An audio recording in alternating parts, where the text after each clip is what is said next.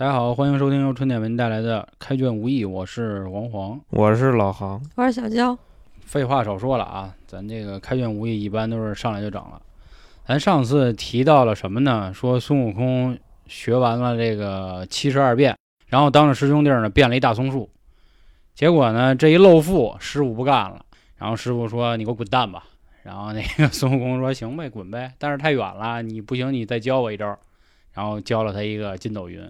咱们前两集呢，包括从开篇啊，也大概说了，我们一度认为呢，整个孙悟空都是由如来佛祖造出来的小人，一手创立。，对他的目的是什么呢？就是说这个玉皇大帝呢在天庭上当大哥呢，但是皇上呢都掌握一个这叫什么制衡之术，不能让道家的人太嚣张，因为天上基本上这乱七八糟的各种岗都让他们抢了，这地底下呢得强点儿，得给佛道的人，得保证两方势力天天在那儿干仗，这样玉皇大帝才能坐得稳。玉皇大帝呢，虽然他还有这个蟠桃可以延年益寿。但是如果老这么下去，估计可能也担心哪天太上老君就急眼了。所以我们认为呢，《西游记》目前大概讲的就是这么一事儿。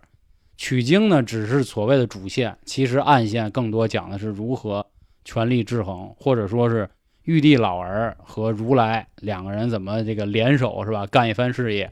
就是阿乐和那个胖叔叫什么我给忘了啊，邓博邓肥，啊，邓肥啊，想办法搞大堤这么一事儿。上面我们说呢，孙悟空到底是不是妖？今天这个概念我们要再度提一下啊。咱看过《西游记》，不论是各种动画片啊，这那也好，咱们都知道妖一定是有一个所谓的原型，甭管你是豹子、青牛、蜈蚣这那，哪怕桌椅板凳都可以。但是下面这个今天要出现的妖混世魔王，如果有细心的小伙伴啊，看过书会发现，并不知道鸭是个什么他就那样，啊，你知道吧？他该是谁他就是谁说，道友，你给我现现个原型，不不好意思，就就这样啊。就这么宰。但是八六版的《西游记》啊，它弱化了这个情节。我简单跟大家说一下啊，这个有看过的小伙伴知道，说混世魔王后来找了牛魔王，说大哥，我让人给欺负了。然后牛魔王带着几个兄弟就过去，直接就给孙悟空道了个歉，就完了。这讲的是他们后来有一七兄弟，就七个人一起磕头就当了这个把子这么一事儿。但实际上他把这个情节给弱了。有没有问题呢？我觉得都没问题，毕竟可能由于当时的这个经费啊等等一系列的，可能它有变化。我前两天才发现，好像还有浙江电视台也拍过一版《西游记》，他还挺忠于原著的，但是这个演员实在是一言难尽，那个特效比八六版那还惨，特别惨啊，前两天拍的比八六年还惨。啊啊！所以这个不太建议大家看啊，这个实在是太惨了。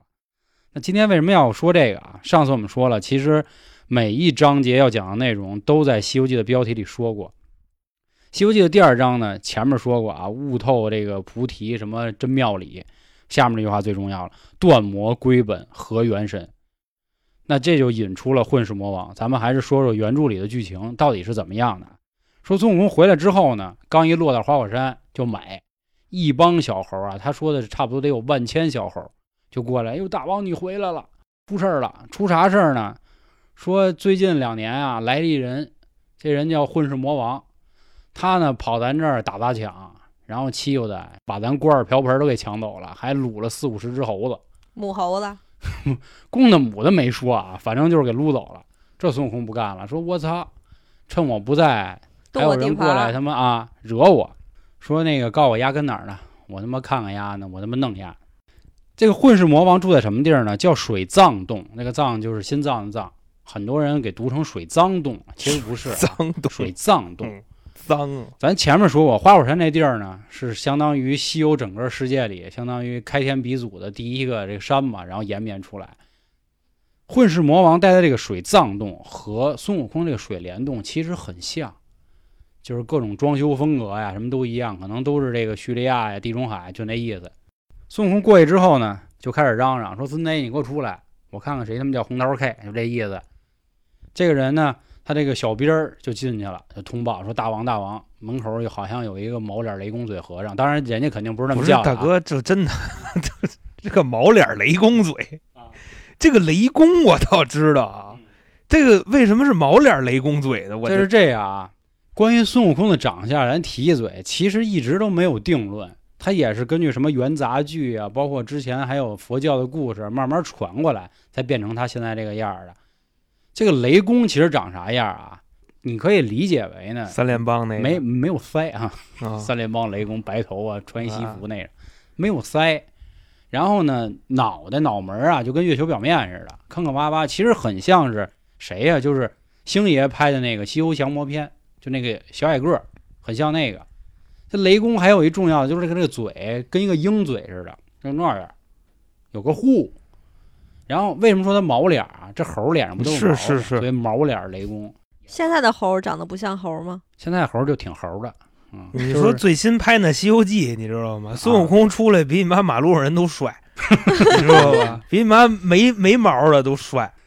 当时那个混世魔王就问了，说这孙子这个拿没拿武器？这是当时最重要的一点。说没有，哦，操，没拿刀呢，怕啥？走拿家伙了吗？啊，出门没有？没有。哦，整个书里也没有描述过混世魔王长得是什么样，没说，只说他身上穿的是什么，穿的就很像一个就是古时候的大将军，穿着这个锁子甲就这样，然后提着一口大刀就出门了。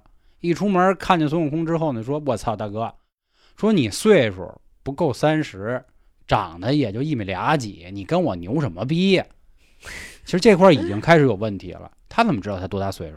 咱们前面说过啊，嗯，孙悟空自己漂漂洋出海是吧？漂到这个南山部洲，在那儿待了个七八年，学人话呀各种的。然后呢，又跑到灵台方寸山，跟着菩提祖师，一开始扫地扫三年，又学艺，然后学完艺之后又显摆又回来。这期间差不多有个二十年打底儿。那他花果山那猴子应该换了一批了都。对呀、那猴子的寿命啊就二十年。混世魔王这时候就已经说、说出这样的话了，其实就有问题了，只不过可能大家没怎么注意。这个时候俩人就长得就像二十多岁的不行吗？大哥，他妈猴长得二十多岁的，你从一猴能判断出他长多大？腰跟腰之间，我能看出你岁数怎么了？那个腰啊，动辄都几百岁，你没看后面都，这是一个修炼了多少多少年的一个什么经我觉得娇姐那意思，他估计就是道行，啊？我逆分析，就啊是你站我边儿上，你那气压高不高？再说也有那种，我想想啊，也有那种几千年的垃圾，那也没办法，是是是，就是有 修行了五千年，就是一垃圾。你小小蛤蟆精《济公传》里那个，你没听过那个，跟那儿堆沙子，太执着，你知道吗对，太执着。是不是因为就是比如说你要真修行了几千年，你可能就应该会有一些人形了。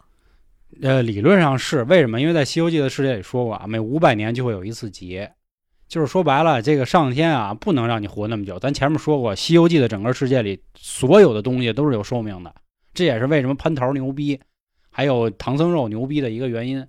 每五百年有一次雷劫，再过五百年是一次风劫还是火劫，然后还一次火劫。我以为是情劫，三个，情劫算了，就这三个劫，就是上劫天不过了以后。升为上仙。咱们接着说这个，然后混世魔王就来这么一句，说孙贼你赤手空拳，我呢提刀就把你杀，这不合适，显得咱兄弟不讲究，咱俩干脆咱俩单练，啊，俩人就撕不在就撕巴一块儿起来了。啊，撕吧撕吧之后呢，可能玩不起了，转鸭毛，就又提刀了。这提刀一劈，孙悟空往后一撤，哎，我擦，差点劈着我。但是一想，完了近不了身，哎，这时候展示出他这个七十二般变化，从孙身上拔了个毛嘛，咵一扔，变出好多猴儿。这堆猴儿呢，嗯，反正也是挺挺他妈不讲究的，有抱腿的，有抱胳膊的，有薅头发的，蹬嘚儿的，反正什么样都有。啊就是说白了，给揪人给毛的啊，啊，给人给固那儿了。这个时候，孙悟空把刀抢过来，然后咵照着脑袋直接劈成两半儿，就完了啊嗯，第一个妖怪就退场了。啊！还是那话啊，看过动画片儿、看过这个电视剧，知道基本上劈完了之后会现出原形，是吧？呜呜就变了，然后什么，就比如那个车迟国那集，什么下油锅的，什么砍脑袋，啊最后都会变成它对应的一个动物或者是什么。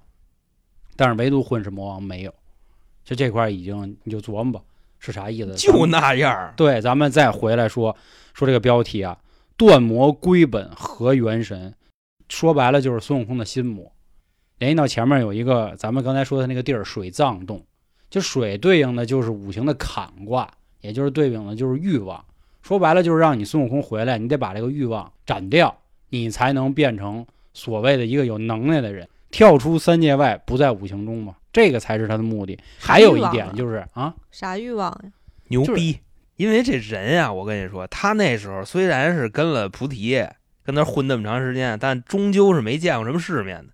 嗯，你等他上了天庭，又开启了新的篇章。是啊，现在只不过是回来，就是算第一个试炼。我对，都是给他的伏笔。对，这也是很重要一点。就说白了，你孙悟空学会了这么多东西，你目前展示的就是变了棵大树嘛。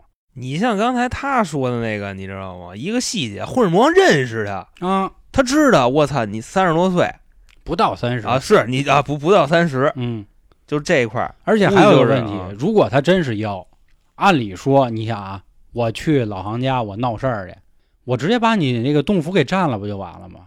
没有，而且书里也没有说过说他把这个四五十只猴子给抓走之后当奴隶了，也没有，这些猴儿就给放出来了，啥事儿都没有。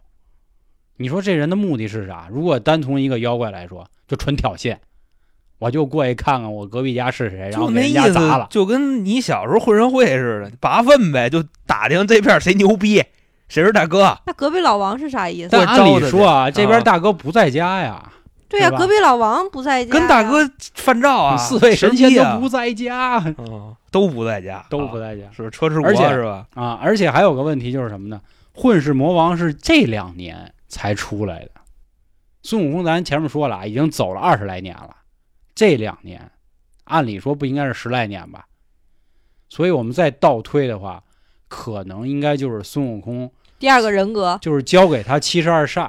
对，你说的差不多，就是交给他七十二般这个地煞变化的时候，他的那个心魔就已经回去了。然后这个时候他斩断那个魔合元神，好家伙，这我觉得这个是有道理的，真的，因为这个佛家他也讲这个嘛。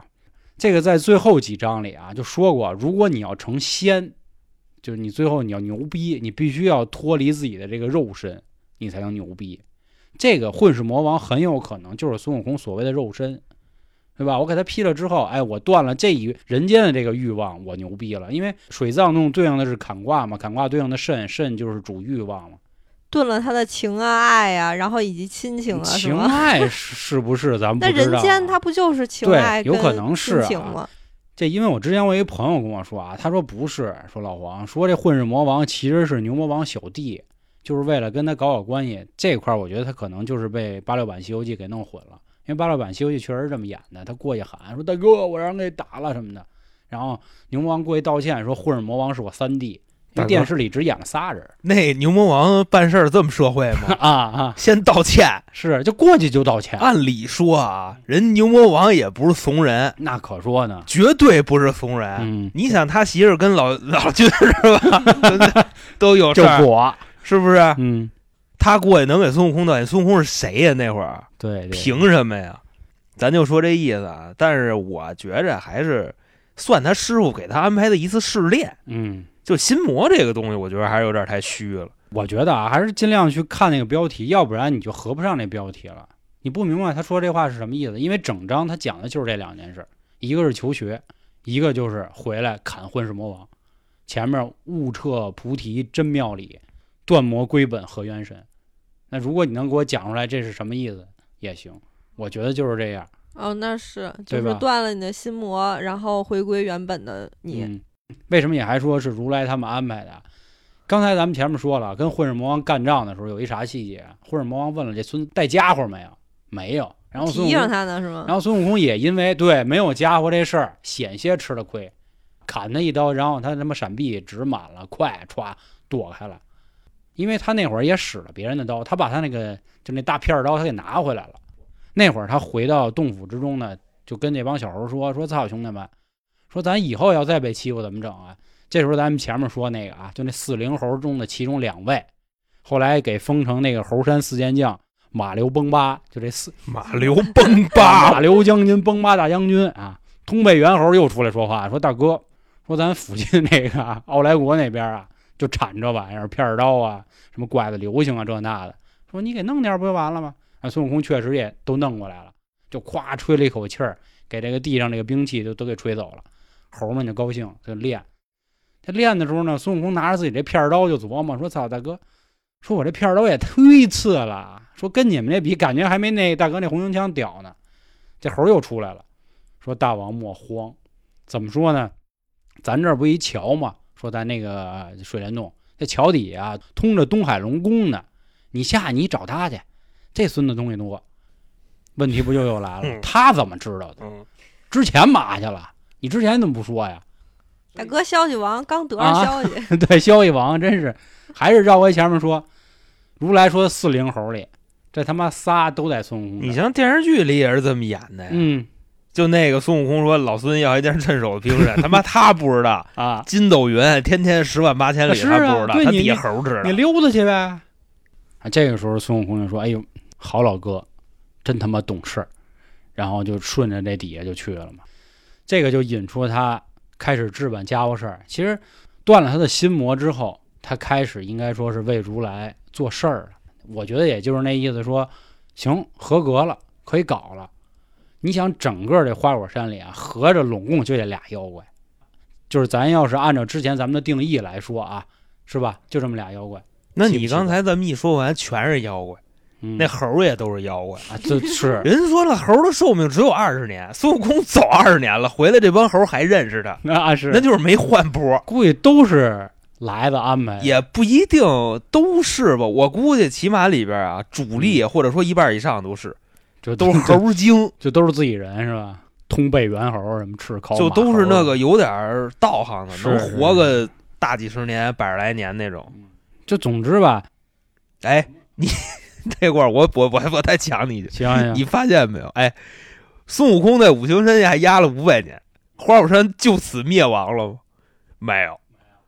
啊，回去以后啊还认识呢，大王。对对对对啊对对，等于说花果山那帮猴比咱们现在坐这聊天这仨傻逼牛逼多了，你知道吗？随便拉出来一个来都比咱牛当然这个事儿啊，也因为他勾了阴曹地府的那个生死簿也有关系，啊，对吧给他自己兄弟都给置办上了，是是那也牛逼呀、那确实有点过了。按理说应该这个天劫是能批的，我觉得这块儿这样吧。关于生死簿这个事儿，咱们下一集说，也引出来孙悟空又一次进化。